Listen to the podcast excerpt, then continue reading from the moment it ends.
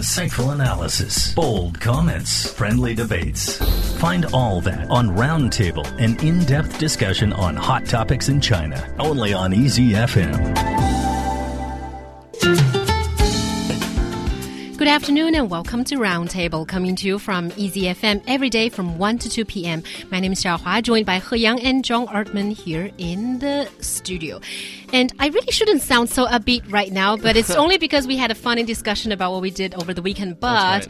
in fact, I have some pretty bad news for all of you out there. I wouldn't say I wouldn't say it's bad news. well, depending not, on not yeah, not all change is bad, but it certainly is change. It is, and it involves John Artman. Yeah, that's right. Um, actually, this is uh, my second to last day here at uh, China Radio International. Tomorrow, um, on Wednesday, actually, I begin uh, a new a new job. I'll still be here in Beijing. Um, I'm not sure. Maybe I'll still be able to contribute to Roundtable, other programs in some way, shape, or form, but certainly not uh, full time anymore. And I can't believe I'm saying this, but my heart just ached a little bit, Well- a teeny little bit. Well, good goodbyes are always hard, um, and I think you know it's. Um, I mean, I'm not really ready for this, I guess, but uh, it's just something that is, you know, life takes you in different directions, and I think, um, you know, I really like working at CRI. I love doing roundtable with you guys. Uh, you know, the interaction with our listeners is, is phenomenal. Uh, we have very, very loyal fan base, which is always great. Uh, they always get involved. Um, but you know, I have a, a wife to think of. I have two children. Um, I have longer term career goals um, that I need to think of as well. And, and unfortunately, you know, I can't really do that and, and stay at stay here. Yeah. And I'm sure some people might find it a little bit surprising when I say what I'm gonna say in a couple of seconds that um, I was a bit sad when I first got this news, and I can totally understand that. You know, John's got other things planned in life, and I do respect that. But um, without you, John, I think Roundtable is going to be very different.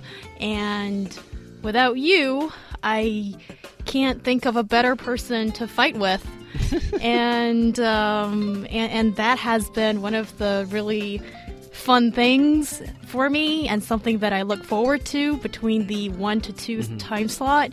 And um, I just want to say, John, you are a wonderful colleague despite everything, and you are a very trusted and reliable friend to me as well. So it's hard to do this, I think. Yeah. Yeah, but I again, can't believe we're so emotional right now at the top of the show. But anyway, you continue. John. Well, yeah, but again, I mean, different different isn't always bad. Uh, I think um, it's just it's just different. It's it, it's going to take time to get used to, um, and I think you know that's always the problem with with doing radio in a sense, and especially like something like what we do with Roundtable. It's a bit more personality based than just uh, than just a news show. Um, chemistry is very important. Um, you know, I've been at CRI for five and a half years, and shows that I was working on previously, it took me like two years, basically, basically until the show was over, uh, until I actually re- was able to create chemistry with with my my co-host then. Um, but with you guys, I mean, I think that we've all pretty much settled in um, fairly quickly. I think it was only maybe in the last. It was about, probably about six, seven, eight months ago. I think that we really kind of hit our stride, uh, where we really started to gel. But even before that, um, I think that you know we've all been pretty comfortable with each other um, from the, from the beginning. Um, Really? Is that what you felt? I think so. I okay, think so. Leon definitely felt a bit differently. Well, yeah. all Let's right. just say that, you know, things got better and better. And yeah, um, yeah it's going to be hard to say goodbye to John. Yeah, and, and I think it's it's not quite easy to form that kind of synergy, that kind of chemistry that happened on the three of us, shall I say? Okay. Yeah. And yeah, but you know, I, I'm on the one hand, I'm pretty confident. I'm pretty sure that with whoever is replacing you later, we are able to develop the, you know, at least the same kind of or a different kind of Well, a different kind of synergy in take chemistry. take comfort in the fact that I help uh, pick uh, the people who are, or, or, or at least the one person or one or two people um, who are going to end up um, being on Roundtable uh, on a full time basis. I think you maybe you'll get to meet them maybe tomorrow or, or on Wednesday. I mean, by you I mean the listeners um, on tomorrow or, or Wednesday. But um, you know, I just had lunch with him, um, and he's a very very easy guy to talk with. Um, had a great conversation. So I'm not I'm not too worried about it. Yeah. Also, also for our listeners, uh, you guys may want to know that for the next couple of months, it might not be like a very stable team that we have. Mm. Uh, I'm going to be here, and He Yang's not going anywhere else. But you know that uh, that that that aspect uh, personality is probably going to shift a little bit here and there. But you know, I think it, it can be good and bad. I mean, we we do want a stable team, but on the other hand, it's always good to have new voices and new personalities. exactly new new, new yeah. voices and i think more, more importantly new, new perspectives as well i Yeah. think that's that's one of the that's one of the problems and again you know um, I'm, I'm really thankful to our to our fan base, and I understand that you know, as myself as a radio lover, as, as a podcast listener, it always it's always bugged me when like there's a substitute for some for like one of the main hosts, or like you know like one of the podcasts that I listen to for some reason the host goes on vacation and they get someone else to cover for him. But what I found was that you know I got used to the substitute, and then when the original host came back, I was like, "What's going on? This is really Yeah. weird." So I think you know, it's just it's just it's all about what you get used to, and that transition period might be a little bit difficult. Um, but again, I think the people that we have lined up, the people, um, the new people that we're going to have, um, or that you will have, the um, the people that we already have at CRI, they're very capable um, and interesting people. Yeah, and also, you know, I, I really appreciated our listener support because, you know, for the time, uh, a, a little bit while ago, we just changed our time slot and we Right. found that most of our, all our old listeners who interacted with us are still on this new time slot with us. So I really, really want to thank everybody and hopefully with John Gong, you know, people who hate John out there who are not participating, you can come back to us. No one hates me. yeah, who knows? Maybe there's some. Yeah. Well, at least the messages we've received so far are quite supportive. Wei Qingbo says, John, you're leaving, and Koi basically is in tears. Yeah. And yeah, and Lydia says, John, I'm so sad to hear that you're leaving, and you know, crying faces all over the platform. So Well, it just um, it's it's not easy for me as well. Um, perhaps I, I show it a little bit better, but um, yeah, it's not it's not going to be easy. I mean, I've been here. I've been at CRI for five and a half years. So yeah, have you ever worked a job longer than this? No, I haven't. I Hmm. think, and in fact, I I don't think I've ever lived uh, in any one place as long as I've lived in Beijing.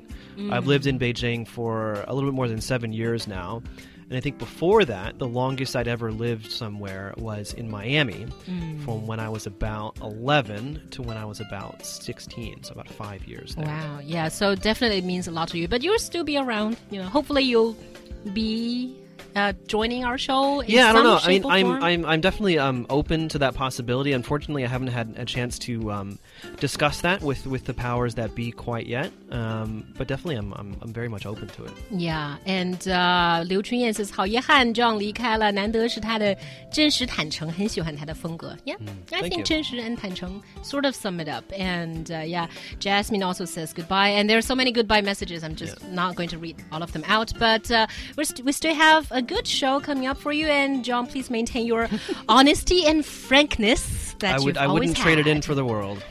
Wei Qingbo said that, who is, by the way, a longtime listener of CRI, said that he had experienced a lot of hosts leaving CRI, such as, such as Trevor and Mark, uh, not Mark Griffith, but uh, the other Mark from uh, China Drive back in 2007 and 2008.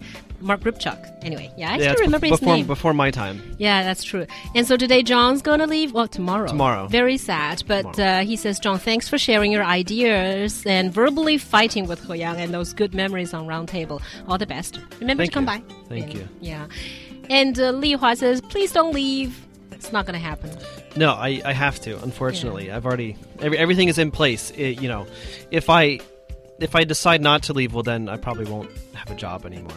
So Really? yeah. Well, Oh. anyway. Um, Yeah. But yeah, I, I think that this has always been this is one of the, the one of the great things about radio, and, and one of the reasons that I, I really wanted to get involved um, in the first place, and I've always been interested in radio, is it gives you a chance to to talk, and I think that um, there's a lot to talk about. In fact, you know, there's there's so much that's going on in our in our in our society these days, and there's so much noise in in the media, especially. And I know that we're the media, but I mean there's so much noise and there's so much um, misleading information, and well-intentioned or, or, or not, um, that I think you know it's it's really important to to be able to provide, you know, information or or at least a perspective that tries to make sense out of all of it and tries to mm. connect it. Because that, that's what really pisses me off about media in general. It's just these short discrete stories uh, or updates to stories with very little effort to kind of piece it all together. You're kind of left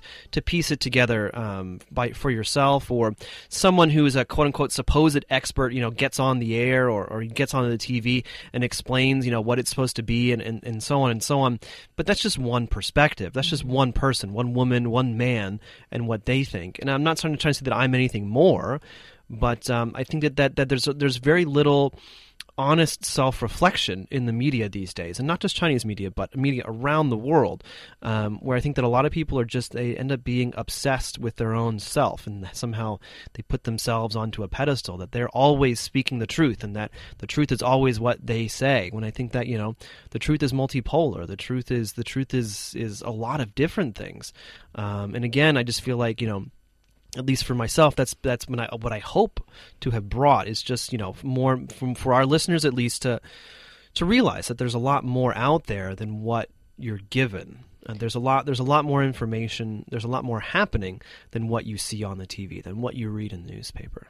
And also, I think that's the really fun and important part of our show when John and I we fight, and sometimes we can almost get physical. And um, yeah, John's laughing now. Almost. She she tries to touch me, and I don't. I don't no, I don't touch me. you. I have very long legs, you know, and I wear pointy shoes, and sometimes with spikes on them. And yeah, just just do the thinking. So um, yeah, I think it's really important that I think we provide really different views on this show, and sometimes I try to knock. John off his pedestal sometimes, and uh, he does the same to me. And I hope you guys enjoy the fighting process. Yeah, that's true. And on the one hand, I do have to say, I think you know, media in China and around the world, they're they're just under a lot of pressure of producing contents all the time. So a lot of the times, it's you know um, not enough engagement, maybe, but also they're on a deadline. So you know, people produce stuff that are not too well thought of. Well, I think, yeah, and, and unfortunately, that's not really the, where the money is. I mean, if if you look at it, I think globally, there's there's uh, three people, three PR people for every journalist or for every media worker, Hmm, and I'm. I'm pretty sure that's what it is in the U.S. I'm not sure. I'm, not, I'm not sure if that applies globally, but that just tells you. I mean, so so so yeah. I mean, I think you know, journalists, uh, media workers, we are on a deadline. There's only a certain amount of information we can collect and then then present and so on and so on. But part of that, what what happens is is that there's there's you you get a press release, you get you get a pre-edited package from a company from a PR agency, and you roll with it because you need content. You need you need you need to be able to put something up there. Um, but again, I mean, it tells you a lot about you know the state of information around the world. That there are more people working in PR. There's more money in public relations than there is in reporting. Than there is in you know informing the public. Yeah, that's true. And also, uh, one of the troubles that uh, we researchers, when working on a topic for Roundtable, is trying to find information. The only thing we end up finding is press releases released by different media outlets, and that's kind of sad when we when we come across. or even that. like this like two or three different media outlets are basically running the exact same story yeah, because exactly. it's just based off of one one or two press releases. Yeah, but but uh, again, I don't want to point out that although one of John's catchphrases is "Who cares?" or "I don't care," actually, you're probably one of the people that care a bit more than Maybe. others. Maybe. Okay.